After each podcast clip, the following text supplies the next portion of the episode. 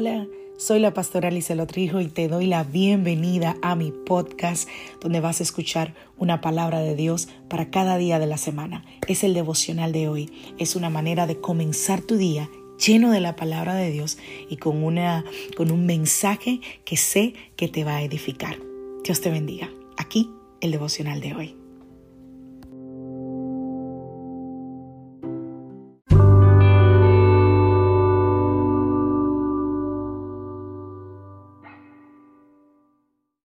Devocional del día de hoy. Alaba para tener dirección. Vamos a la palabra del Señor. Jonás capítulo 1. A partir del verso 1 dice, vino palabra de Jehová a Jonás, hijo de Amitai, diciendo, levántate y ve a Nínive, aquella gran ciudad, y pregona contra ella, porque ha subido su maldad delante de mí. Y Jonás se levantó para huir de la presencia de Jehová a Tarsis y descendió a Jope y halló una nave que partía para Tarsis y pagando su pasaje, entró en ella para irse con ellos a Tarsis, lejos de la presencia de Jehová. Pero Jehová hizo levantar un gran viento en el mar, y hubo en el mar una tempestad tan grande que se pensó que se partía la nave, y los marineros tuvieron miedo y cada uno clamaba a su Dios. Y echaron al mar los enseres que había en la nave para, descargarla de ellos. Pero Jonás había bajado al interior de la nave y se había echado a dormir. Y el patrón de la nave se le acercó y le dijo, ¿qué tienes, dormilón? Levántate y clama a tu Dios. Quizás Él tendrá compasión de nosotros y no pereceremos. Wow, la historia de Jonás, yo creo que es una de las historias más conocidas en la Biblia. Eh, eh, el Señor manda a Jonás a advertir a la ciudad de Nínive sobre la destrucción que iba a venir sobre ellos en solamente 40 días.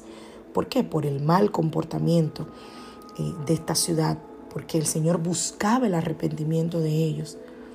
Y Jonás decidió desobedecer a Dios por miedo a la gente de Nínive, porque era gente terrible, era gente terrible, eran despiadados, sumamente atroces.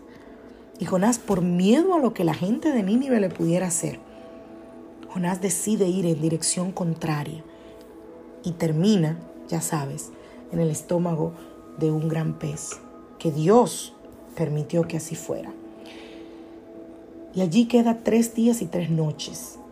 Jonás ora al Señor pidiendo su ayuda y dice la Biblia que él elevó una oración sincera y que Dios lo escuchó en medio de su aflicción. Algunas veces nosotros quizás nos hemos sentido igual que Jonás, que estamos en un lugar sin salida, en medio de una aflicción, llenos de temor, de tristeza. Sentimos que no podemos salir adelante y que no logramos encontrar una solución a esa situación que hoy estás viviendo o a esos problemas. Tomemos el ejemplo de Jonás y hagamos una oración sincera esta mañana. Al único, pon esa palabra en mayúscula, por favor, al único que puede ayudarnos, a nuestro Padre Celestial, que hace lo que es imposible posible. La Biblia también dice que Jonás ofreció sacrificios que cantó alabanzas y lo hizo aún estando dentro del gran pez. En medio de nuestra batalla, de nuestro problema, en medio del temor o en medio de la tristeza, canta alabanzas al Señor. El Señor le ordenó al pez que escupiera a Jonás. Y tengo una palabra para ti esta mañana. De la misma manera, el Señor ordenará también tu victoria sobre cualquier circunstancia. Así que alaba al Señor siempre. Hoy es un día para vivir. Es una oportunidad para dar. Hoy, hoy es el momento de cambiar. Es el tiempo de crecer de dar el paso, de esperar y de confiar, de mirar a Dios y no a las circunstancias. Hoy es un buen día para dejar el pasado atrás y esperar con fe el porvenir. Que hoy tu boca declare la bendición del Señor y pide a Dios en oración. Pídele que te ayude.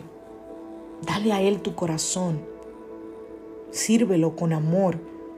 Llénate de autoridad, llénate de poder, pero hazlo hoy y vive el presente. No estés ausente.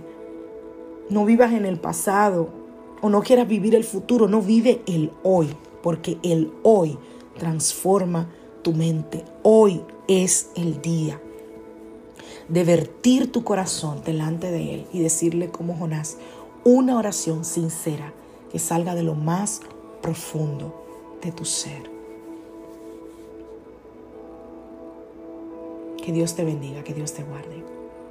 Soy la pastora Lizelot Rijo de la iglesia Casa de Su Presencia y quiero agradecerle a cada uno de ustedes que fielmente comparten el devocional con sus familiares, con sus amigos. No importa en qué lugar del mundo te encuentres. Quiero bendecirte esta mañana y quiero recordarte que Dios te ama. Que te ama tanto que ya lo dio todo por ti. Si alguien te dijo que nadie daría nada por ti, pues está muy equivocado porque ya Dios lo dio todo por ti. Que Dios te bendiga, que Dios te guarde. Feliz día familia.